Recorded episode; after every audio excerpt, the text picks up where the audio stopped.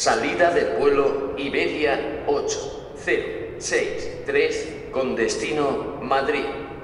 Señores pasajeros, embarquen por la puerta número D65.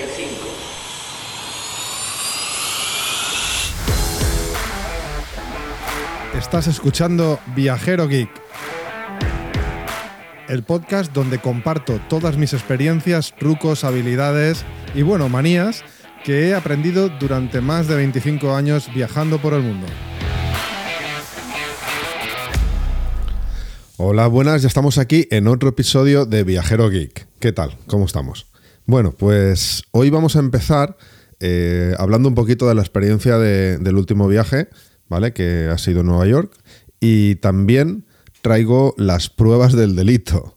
Eh, ¿A qué me refiero? Me refiero a, esas pruebas que iba a hacer con diferentes tarjetas que hablamos ya el episodio anterior y que aquí traigo cosas que, bueno, me han sorprendido un poco, la verdad. Así que, bueno, pues nada, vamos a entrar ya en el episodio empezando por este viaje. Bien, pues el viaje a Nueva York eh, hay dos o tres chorradas que, quiero comentaros.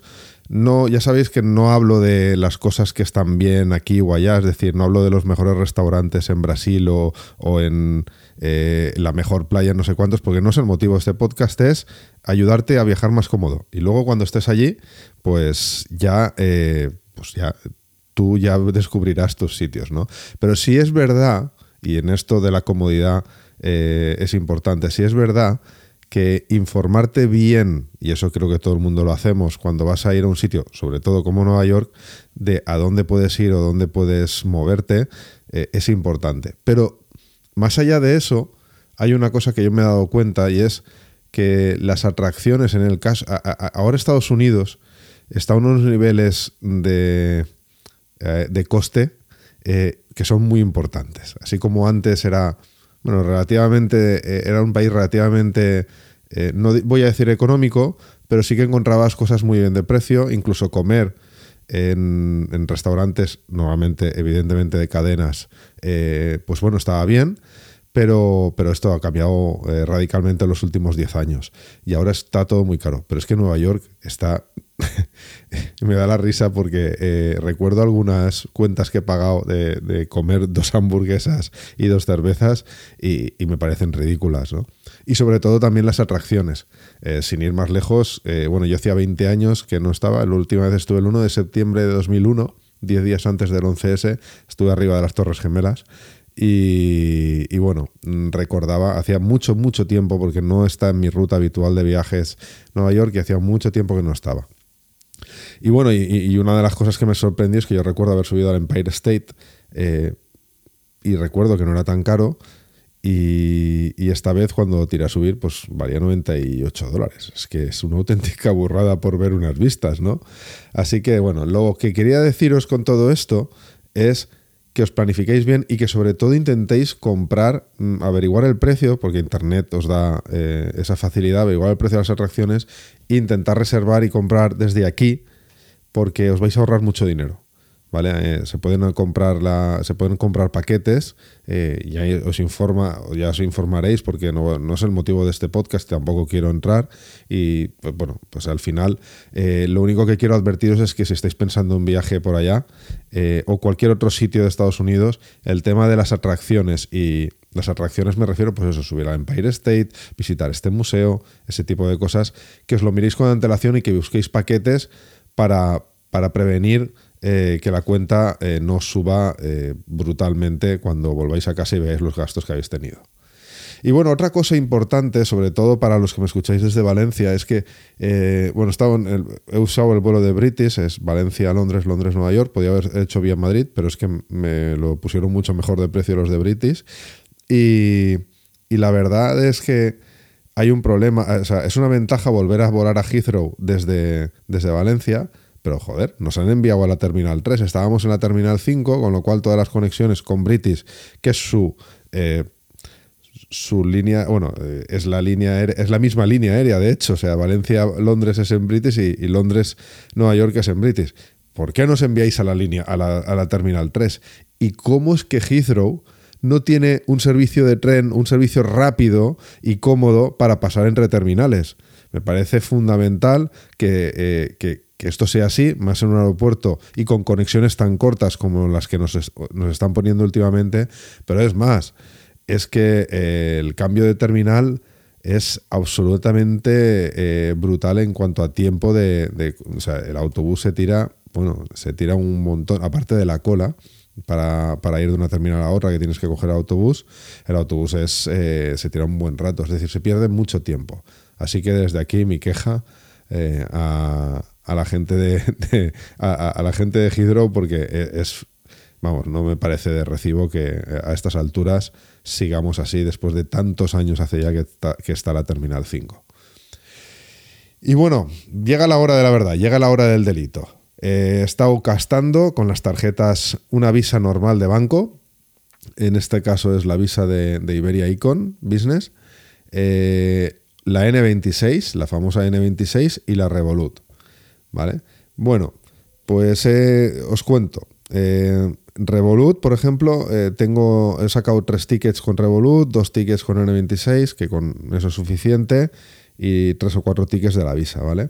Entonces en Revolut tengo aquí una cuenta de 95,38 dólares que me han cambiado a 89,97 euros y esto me ha supuesto un cambio del 1,06 otra de 45 dólares, que son 42,4 euros, también el cambio a 1,06. Esos dos el mismo día, el 3 de marzo. Recordad que con Revolut el día, es verdad que no tocaba el fin de semana, con lo cual no he podido comprobar esto.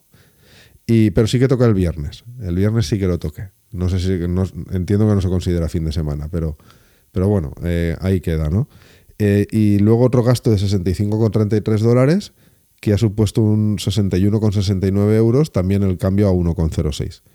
Luego en N26 es, el cambio era 38,11 dólares, que son 36,02 euros, a 1,58. Ya no lo pagan tan bien. Vale, son 0,02 eh, céntimos de diferencia respecto al anterior, eh, pero bueno, eh, es, es una pequeña diferencia, pero sí que es verdad que observábamos que Revolut era quizás más cara y ahora resulta que no, que N26 está, está costando un poquito más, eh, más caro. Muy poco, es muy poca la diferencia. No la veo relevante ni para uno ni para otro, pero está costando eh, eh, un pelín más. ¿Vale? Y otro cambio de, de N26, 48,99 dólares, 46,37 euros, a el cambio a 1,056. Bueno, también aquí ya hay un poquito más diferencia entre el TIA 3 y el 2. Y luego, eh, Visa, eh, cambio, esto creo que sí, esto es un, banco normal, tradicional, ¿vale? Y aquí, eh, bueno, o sea, se nota que, que, no es este tipo de bancos, ¿no? que es un banco tradicional. El cambio fue uno, 119,32 dólares, que son 116,79 euros, y el cambio es a 1,02. Es decir, estamos pagando bastante más caro el, no muchísimo más, pero sí que es verdad que más caro y al final en una cuenta grande pues se nota. Otro, otro gasto de 105,61, que son 107,79 euros, también a 1,02. Y bueno, hay dos gastos más que, por no aburriros, todos me han dado al cambio 1,02. Y bueno, ¿qué decía el Banco Central Europeo sobre el coste del dólar en ese preciso momento? Es decir, eh, esto fue el 2 y el 3 de marzo. Pues el cambio europeo, eh, que no sé, eh, que por cierto, no sé por qué el BOE dice una cosa y el Banco Central Europeo, en la web del Banco Central Europeo, dice otra. Me voy a fiar de la, me voy a fiar de la web del Banco Central Europeo. He llamado a un par de amigos que trabajan en bancos para que me aclararan esto, porque yo no soy financiero y no sé por qué en el BOE sale un cambio superior, pero, pero bueno, eh, vamos a tomar como dato válido eh, tanto el del Banco Central Europeo como el de todas las webs de trading que he estado mirando y el cambio era a 1.06. Es decir, que Revolut me estaba dando el cambio, por cierto, Revolut no me ha cobrado comisiones, no sé si es porque no era fin de semana, así que de momento en esta prueba de fuego gana Revolut con el cambio mejor de todos a 1,06. Evidente, eh, N26 mm, hay algo ahí que no me cuadra, aunque son muy poca diferencia, estamos hablando de un 0,02%, o sea, perdón, de un 2%. Bueno, no, es tanta, eso sí que es diferencia. Bueno, en fin, el tema es que eh, N26 mm, el cambio no lo está pillando tan bien, tan bien, o algo se está quedando con respecto a Revolut. Visa, eh, bueno, Visa y el banco tradicional, pues nada, ya sabíamos que nos iba a cobrar más dinero. Es verdad que no hay, he estado mirando en el extracto y no hay esos 2, 3 euros que solían haber antes de cambio de divisa, pero, eh, pero sigue siendo un cambio mucho peor que en los, en, los otros dos casos. Así que mi, mi, recomendación de la semana, de, bueno, del episodio pasado de usar este tipo de tarjetas eh, pues se ve reforzada y totalmente justificada después de esta prueba real que, he hecho en campo, ¿no? Así que bueno, ese es el, ese es el resultado. Espero que os sirva. ¿Qué más? Más cosas. Bueno, para la maleta que me he llevado, que es una maleta, sabía que iba a hacer compras y, y he cogido una maleta con espacio extra para volver con ese espacio eh, pues ya ocupado. Eh, pues la maleta es la que me rompieron. ¿Os acordáis que me rompieron, si seguís el episodio, aquel episodio del cohete chino, me rompieron la maleta? Pues eh, me dieron una nueva pero yo la mía la llevé a reparar, porque como no me la solicitaron, la llevé a reparar. Me ha costado 30 euros la reparación, que ha sido el cierre central, es el más complicado de todos, pero bueno, al final han sido 30 euros. Sigo teniendo mi Super Samsonite eh, con un cierre nuevo esta vez, eh, con, pues eso, eh, es la maleta más dura que tengo. Ya os digo que estaba conmigo muchos años sin estropearse y parece ser que van unos cuantos años más porque ahora por 30 euros he vuelto a tener esta maleta y tengo una más, nuevecita, que, que me, que, bueno, que me proporcionó Iberia por romperme la mía. Así que yo lo que os aconsejo es que siempre intentéis ver si vuestra maleta, aparte que os la reemplacen, pues tiene reparación, porque bueno, le dais una segunda vida como lo he hecho yo. Es mi maleta preferida para viajes largos y, y la tengo ahí, nuevecita. Y en este episodio, la parte central, lo que os quería hablar es de algunos gadgets útiles para, eh, pues eso, para viajar, ¿no? Y hay uno de ellos que para mí es básico y es el llevar una batería, una batería extra. Está claro que, bueno, que hoy en día en los aviones casi todos, y sobre todo los largos, casi todos tienen cargador USB y el móvil, eh, pues es algo que, puedes enchufar ahí, que así durante el vuelo pues eh, se va cargando, ¿no? Pero hoy en día dependemos demasiado del móvil, al menos yo y creo que la mayoría de las personas, sobre todo porque ahí llevamos las tarjetas de crédito para no tener que sacar eh, la cartera, también como backup en el caso de que perdiéramos la cartera. Es decir, eh, llevamos muchas cosas, eh, llevamos nuestra vida ahí, lo usamos de cámara, tal. Bueno, al final llevamos las tarjetas de embarque en, los wallets, en de los móviles. Es decir, el móvil, mm, quedarte sin, batería en un momento como el que tienes que enseñar una tarjeta de embarque o que en la aduana te piden el ESTA y lo tienes en electrónico y tienes que sacarlo por el móvil, por ejemplo, pues, pues no, es, no es algo, mm, vamos, para mí es, un poquito, eh, como diría, trágico que, te quedes sin batería en el móvil en el momento que más lo necesitas. E imagínate que el cargador del USB del, avión no ha funcionado bien y, o cualquier otra historia, ¿no? O se te ha olvidado cargarlo.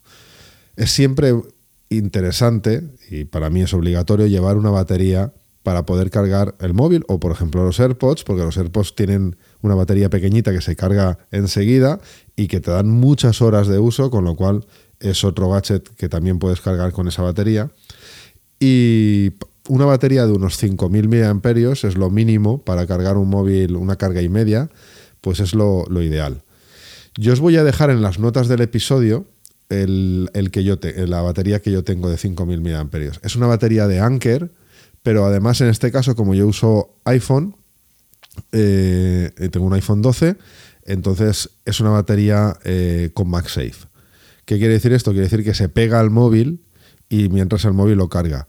Esto es muy útil para no tener que ir con el maldito cable para arriba y para abajo entre la batería y el móvil. Y además no tienes que ir cargando la batería porque va pegada al móvil, con lo cual con una mano lo tienes todo.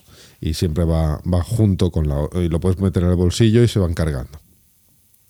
Además lo bueno que tiene esta batería de Anker, que es la Anker 622, es que tiene una especie de soporte para dejarla sobre una. por dejarla sobre la bandeja del, del asiento del avión y puedes poner el móvil en apaisado mientras se carga y ver una peli.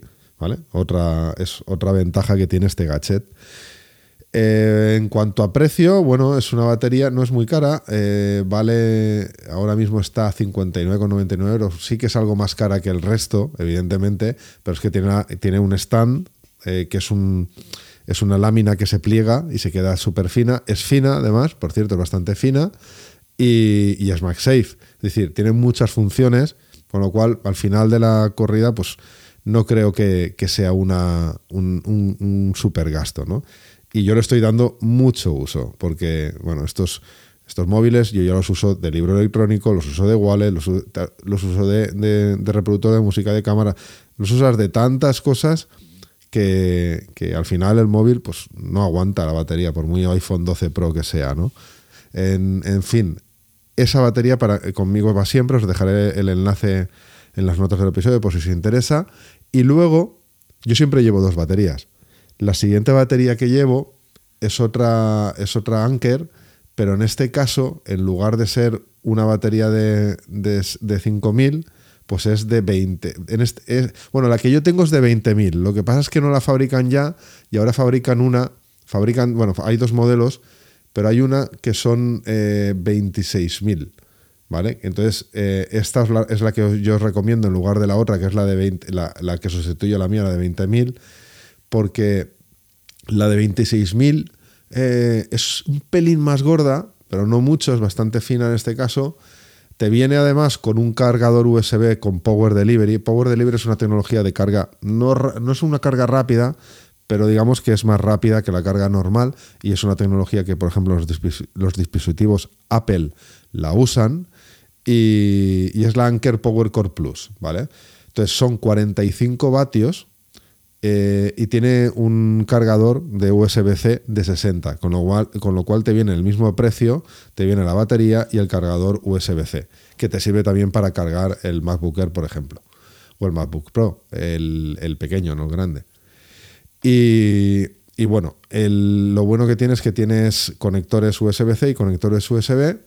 ¿Y por qué llevo dos baterías y llevas esta grande? Pues por lo mismo. el portátil, eh, pues bueno, muchas veces Imagínate que no tienes eh, acceso a un, a un enchufe para cargarlo, pues mm, esto te da una carga extra de portátil. Me parece que es eh, justificado el peso extra a llevar, porque si bien no la uso tanto como la otra, sí que es verdad que cuando con tantos gaches como los que llevamos últimamente, pues al final la de 5000 se queda un poco pequeña. O incluso puedes cargar la de 5000 por ejemplo, ¿no? Con esta, ¿no? Y ir cargándola. Así que yo uso dos baterías, el si es un viaje largo, me llevo las dos. Son las dos bastante finas, unas MagSafe para, para llevarla pegada al móvil y la otra me sirve para cargador de móvil, de portátil y de muchos más gadgets. Así que también os la voy a dejar en las notas del episodio por si os interesa. Otro gadget que es eh, muy interesante eh, y que últimamente estoy usando mucho es el cable USB multiconector retráctil. ¿Y qué es esto con un nombre tan largo? Pues es un cable que sirve para cargar todo tipo de dispositivos. Es decir, yo tengo eh, aparatos que tienen Lightning, aparatos que tienen USB-C, aparatos que tienen micro USB. en fin, al final tienes que llevar un montón de conectores de todo tipo y lo que hace este cable es que en un cable Mm, da igual lo que tengas que cargar, tienes el conector adecuado. Además es retráctil y esto lo aconsejo mucho porque es retráctil con una especie de carrete, ¿vale? Seguro que los habéis visto y puedes estirarlo y dejarlo a la longitud deseada. Eso es para mí un básico para llevarlo en, eh, digamos en el bolsillo de, uso rápido, ¿no? El bolsillo este que tenemos de, coger lo que normalmente tenemos necesitamos tener a mano y luego el resto de cables van en el neceser tecnológico, que ya hablaremos de, en otro episodio. En fin, ese cable también os lo voy a dejar, voy a, voy a dejar uno de ellos en las notas del episodio que he visto bastante interesante, porque yo el que tengo es de tres conectores y este que he encontrado es de cuatro, que me lo voy a comprar ya, porque eh, es más útil que el de tres. Así que eh, este es otro de los gadgets que yo suelo llevar junto con las baterías, o sea, son los complementarios, porque con ese, con ese multiconector y con las baterías ya tengo para cargar y para alimentar cualquier, cualquiera de los dispositivos que llevo mientras viajo. Y por último, hay otra, otra cosa que suelo llevar conmigo, que es, eh, bueno, la suelo llevar desde hace poco, pero he encontrado mucha utilidad, que, son las bolsas plegables. ¿Vale? Las bolsas plegables yo las conozco hace mucho tiempo, nunca he sido usuario de ellas hasta hace poco, que les he encontrado bastante utilidad. ¿Por qué? Pues porque, mira, cuando vas a. estás viajando y llevas. Yo normalmente llevo mi mochila eh, y sales de compras o te compras cualquier cosa y al final no te cabe en la mochila y tienes que llevar, por ejemplo, para pasear por Nueva York, cuando íbamos caminando por Nueva York, pues tienes que llevar esa bolsa de, la compra en la mano todo el rato. Al final es un poco engorroso. ¿Qué es lo que he hecho yo? Eh, pues me llevo una gym bag. Una gym bag es la bolsa, bueno, las llaman, yo las llamo gym bag, pero en, por ejemplo si buscáis en Amazon se llaman bolsa saco. De hecho os voy a dejar una que he encontrado muy bien de precio, de la marca Puma y además negra, ya lo sabéis. o sea que, eh, pues bueno, eh, por 8 euros creo que está, está muy bien. ¿Y por qué llevo esta gym bag? Pues porque, eh, por ejemplo, el otro día salí sin mochila, ¿vale? Salí a pasear sin mochila pero sabía que iban a caer alguna compra. Entonces lo que hice fue arrugar, o sea, eh, compactar la bolsita en una pequeña bola que me puse en el, en el bolsillo de la chaqueta. Ocupa súper poco. Eh, y cuando, pues eso, cuando eh, me, salieron las, las compras, en lugar de ir cargado con una bolsa, lo puse en la gym bag me la puse, como la gym bag tiene dos, asas, te la pones como de mochila y, es mucho más cómodo. ¿Que no me hubiera comprado nada? Pues tampoco hubiera ido cargado con la mochila. Esto de la gym bag, yo cogí la gym bag porque me la llevé por si acaso por esto y me ha venido muy bien, la verdad, y la voy a usar mucho más. Porque además de la gym bag tienes las opciones de las bolsas plegables. ¿Vale? En Decathlon tienes muchas y están bastante bien. Yo tengo también una que eh, os voy a dejar en las notas del episodio eh, y son mochilas que van plegadas, normalmente se pliegan y se quedan bastante compactas, eh, con digamos que de la, más o menos el tamaño de la palma de la mano, incluso menos, y, sirven para esto. ¿Vale? a veces también cuando vas en un viaje que, de estos que, que, son de mogollón de compras o que, por ejemplo, vas por el aeropuerto y te sale una compra extra, pues en lugar de llevar la bolsa, otra vez, la bolsa pues todo el rato eh, con una bolsa de aeropuerto, una bolsa de plástico incómoda y tal, pues descompactas esta mochila o esta gym bag y tienes ahí eh, un sitio para, para poner tus compras y ir mucho más cómodo en el viaje. Eh, por ejemplo, yo la uso mucho, la bolsa plegable, cuando viajo con maleta de mano, en lugar de con mochila, que algunas veces necesito viajar con maleta de mano y, no llevo la mochila. Entonces, bueno, me sale una compra extra. Imagínate me compro una chaqueta, pues mm, abro la mochila, meto la chaqueta ahí y, la llevo eh, o bien en la trole y encima de la bolsa de mano o, en los hombros, como siempre. Es súper útil, ocupa muy poco. Esto sí que no pesa y os lo aconsejo muchísimo que la llevéis siempre cuando vayáis de viaje por este tipo de cosas que imprevistas o que son previstas, que previenes que vas a comprar, como yo el otro día cuando salí por ella con Nueva York y, eh, perdón, salí con ella por Nueva York y, me vino súper bien. Y otro modelo también eh, plegable o compactable, como queráis llamarlo, eh, son las riñoneras o como dicen en inglés sling. ¿Vale? yo sé que hay mucho anti-riñonera, hay gente que pensáis que es antiestético, pero al final la riñonera, que voy a hablar de ella más adelante, es un elemento bastante útil de viaje no siempre va al cinturón, a, la cintura, perdón. Eh, hay muchas formas de llevarla y hablaremos de ella. Pero eh, hay muchas riñoneras plegables. Eh, de Calón tiene alguna, en Amazon también puedes encontrar. Donde, donde tenéis donde os puede servir para meter todas esas pequeñas cosas que lleváis en los bolsillos cuando sentáis en el avión. Pero ya os digo, ya hablaremos de ella. Pero que sepáis, y os voy a dejar una también en las notas del episodio, un link para que lo podáis ver, para que, eh, bueno, eh, os sirva eh, como, también como referencia para este tipo de, de mochilas o de accesorios que ocupan súper poco. Luego hay un consejo que os voy a dar si viajáis mucho a Estados Unidos y usáis equipos Mac, ¿vale? Eh, o, accesorios de, Apple.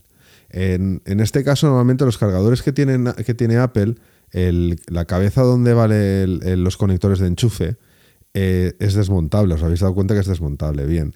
Esto mm, muchos de vosotros lo sabéis, pero otros no. esto lo puedes cambiar y poner una cabeza con conectores americanos. ¿vale? Eh, sobre todo si viajas a Estados Unidos está muy bien porque el conector de Apple americano se pliega sobre sí mismo y se queda un cuadradito pequeño, es decir, los dos, las dos palas que entran en el enchufe se pliegan y se quedan dentro del cargador y eso está muy bien y además el cargador, eh, lo malo de usar eh, adaptadores es que en estos enchufes suelen ser bastante endebles y, lo que pesa el adaptador universal hace que el cargador a veces se salga y no se cargue eh, y no se, no se quede enchufado. Llevándote esta pieza, que es un adaptador pequeño, eh, con, las dos palas de enchufe americano, quitas el tuyo europeo, pones el americano, en el caso de que vivas en Europa como yo, y, es súper, bueno, es, muy útil porque ocupa aún menos espacio que el cargador en formato europeo y encima se queda muy bien eh, cogido a la pared porque es un enchufe diseñado para estar así, ¿no? Así que bueno, este es otro, otro, otro truquillo que yo uso cuando viajo, cuando cruzo el charco y viajo a Estados Unidos o a cualquier país allí en América donde usen este tipo de conector. Y todas estas cosas y otras cosas más como temas de neceseres y tal, he encontrado en que Forclaz, la marca Forclaz de, de Decathlon, tiene un montón de, cosas que normalmente son para trekking, pero que son súper útiles para, viajeros normales. Yo acabo de comprarme un neceser de, estos que se despliegan y se quedan colgando con espejo y todo, y es súper, súper compacto. Y, tiene un montón de, sitios para, dejar diferentes cosas. Así que pasaos por la web de Decathlon o por, cualquier Decathlon y, y mirar la marca Forclaz porque me parece súper útil.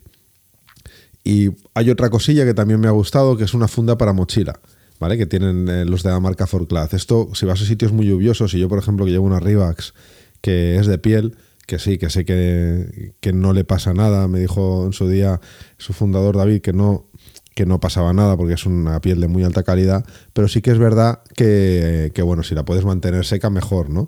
Y sobre todo por, por si se mojara, si entrara algo de agua. Entonces, hay una funda para mochila de montaña y trekking que tienes de 40 a 60 litros. Esta es de color naranja, no sé si tiene algún otro color. Que, bueno, vale 7,99 y esa, y es una, funda también se, compacta mucho. entonces, si vas a un sitio lluvioso, por ejemplo, el otro día en Nueva York llevaba, lo llevaban en la mochila, en el caso de que llueva, ¡pum! Mm, la sacas, la, la cubres y, ya sabes que no te va a entrar agua en la mochila mientras vayas por la calle. Y hay una cosa más que me ha parecido una verdadera, me ha volado la cabeza. Es un adaptador universal de enchufe que, bueno, ocupa ultra poco y sirve para cualquier enchufe del mundo. Ya sabéis que este tipo de adaptadores suelen ser muy, muy engorrosos, muy, muy grandes, ocupan mucho y pesan bastante. Bueno, pues el que he encontrado, eso sí, no lo he encontrado en la web de Amazon eh, aquí en Europa, está en la de Estados Unidos yo en el próximo viaje, que, voy a ir ahora dentro de poco otra vez, eh, me lo voy a comprar. Se llama Kickerland ULR03 y os lo voy a dejar en las notas del episodio en enlace porque me parece una auténtica ida de olla, pero me parece una idea genial. Eh, y además es que no he encontrado algo tan finito como, como este adaptador universal. Recordad que el adaptador universal es un básico si vas a viajar a una zona del mundo donde no existen enchufes o vas a hacer escalas, por, por ejemplo, te puedes ir a, no sé, cualquier otro sitio vía Londres y en Londres el enchufe es otro. Entonces, si necesitas cargar tu portátil en el aeropuerto, te vas a encontrar que todo el mundo usa otro tipo de enchufes. Así que llevar esto siempre a mano eh, suele estar muy bien. Y normal es que ocupan mucho, pero este caso eh, os va a volar la cabeza cuando lo veáis. Y nada más, si quieres eh, que comente algo en concreto, pues no dudes en dejarme un mensaje en Viajero Geekpod en Instagram o Twitter, las dos cuentas que usa el podcast. Y nada, eh, cualquier otra idea, bienvenida sea. Espero que sigas ahí en el siguiente episodio. Hasta luego.